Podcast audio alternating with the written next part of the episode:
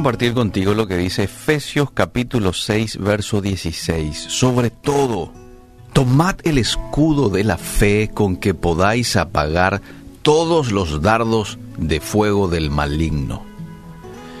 En Efesios 6, 13, Pablo caracteriza a Satanás como el maligno que ataca a los creyentes con dardos de fuego.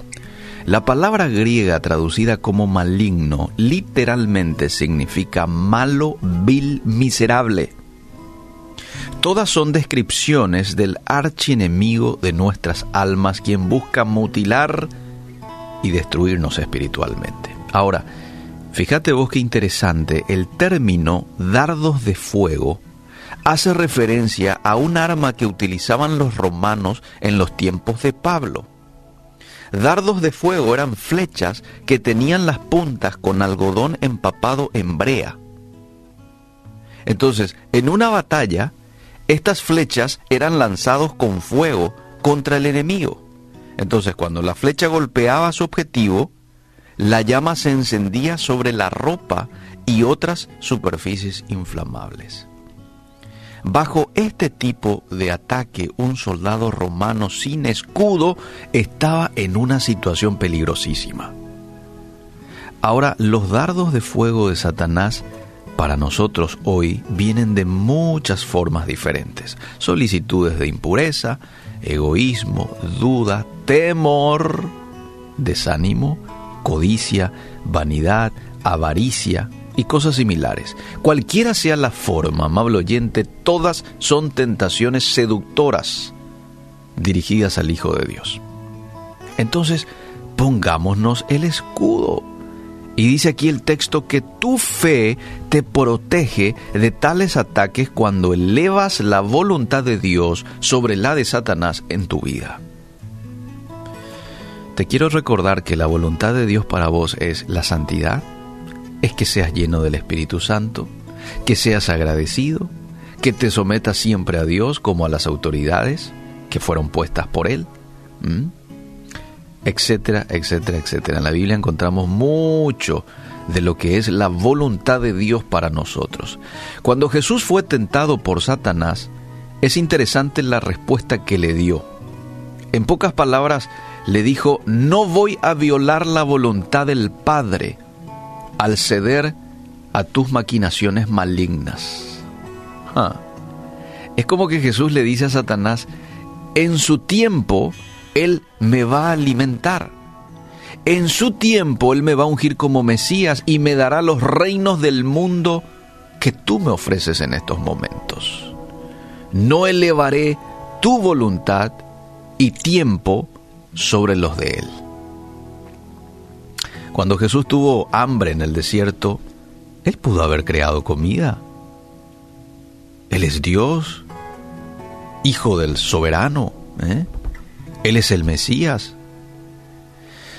Es el soberano de los reinos del mundo, pero Él confió en el Padre y rindió su voluntad aun cuando significó malestar personal y finalmente la cruz.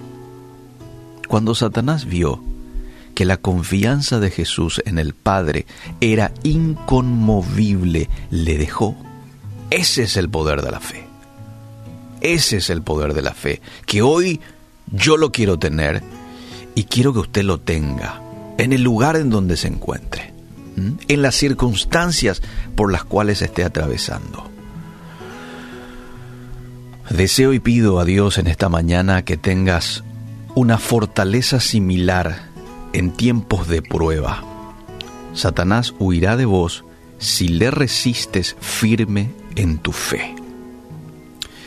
Que Dios te bendiga. Hoy le he pedido al pastor Freddy Almada, él es pastor de la iglesia Discípulos de Cristo, que pueda guiarnos en este tiempo de oración. Así es que ya no más quiero dar la bienvenida al pastor y este, dar este tiempo para que Él nos guíe en oración y nosotros nos sumamos. Adelante, pastor. Nuestro Padre Celestial, mi amado Jesucristo, con nombre y apellido, Jesucristo de Nazaret, mi único y nuestro único Dios, el único Dios verdadero, real y poderoso, a ti en este momento, clamo desde mi hogar, rogando por, por este país, pidiéndote de todo corazón que tengas misericordia de nuestro corazón, de nuestra mente, de un país idólatra, de un país rebelde a tu palabra, pero de un país al cual tú has mirado y en el cual has puesto un remanente, un remanente donde trabajar y con quién trabajar. Padre Celestial dice el profeta Amós en el capítulo 3, versículo 10, no saben hacer lo recto, lo decías tú, atesorando rapiña y despojo en sus palacios. Quizás este texto, Padre Celestial, esté directamente relacionado o grandemente relacionado al campo político, más bien todavía por los tiempos que vivimos. Pero me incluyo en este texto, Señor.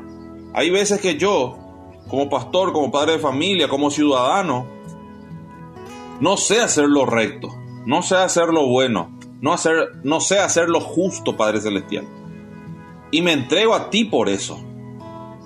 Me entrego a ti para eso. Para que tú por tu óptica me veas como recto. A pesar de que para la sociedad esté encorvado y no sea recto y no tenga un ápice de posibilidad de ser llamado justo. Ante tus ojos, soy justo. Por esa razón, Padre Celestial, te ruego una vez más por este país, por las autoridades, por los líderes religiosos, por los padres de familia, por los varones, o por las mujeres que tienen la alta responsabilidad de guiar solas a una familia, o por aquellas mujeres que tienen la alta responsabilidad de guiar solas a una familia teniendo a un hombre a su lado. Padre bendito, existe un ambiente psicosocial denso y tenso, el cual solamente uno puede pasar de tu mano y con tus consejos. Queremos hacer lo bueno, queremos hacer lo recto ante tus ojos. No queremos rapiña en nuestra propia vida, ni desde nuestra propia vida. No queremos despojar a nadie, ni ser despojados de nadie. Queremos que nos cubras en este valle de sombra de muerte que estamos pasando. Este tiempo pasará en el momento exacto que tú lo decidas y de la forma exacta que tú lo decidas. Mientras, ayúdanos a ser rectos. Salva a las personas que tú quieras salvar en este tiempo. Corónalas, corónalas con palabras de vida eterna y con salvación eterna. Y te suplico que las iglesias estemos a tono en el mensaje correcto para este tiempo. En el nombre de Cristo Jesús agradezco este espacio. Amén y amén. Amén y amén. Gracias, pastor, por guiarnos en este tiempo de oración.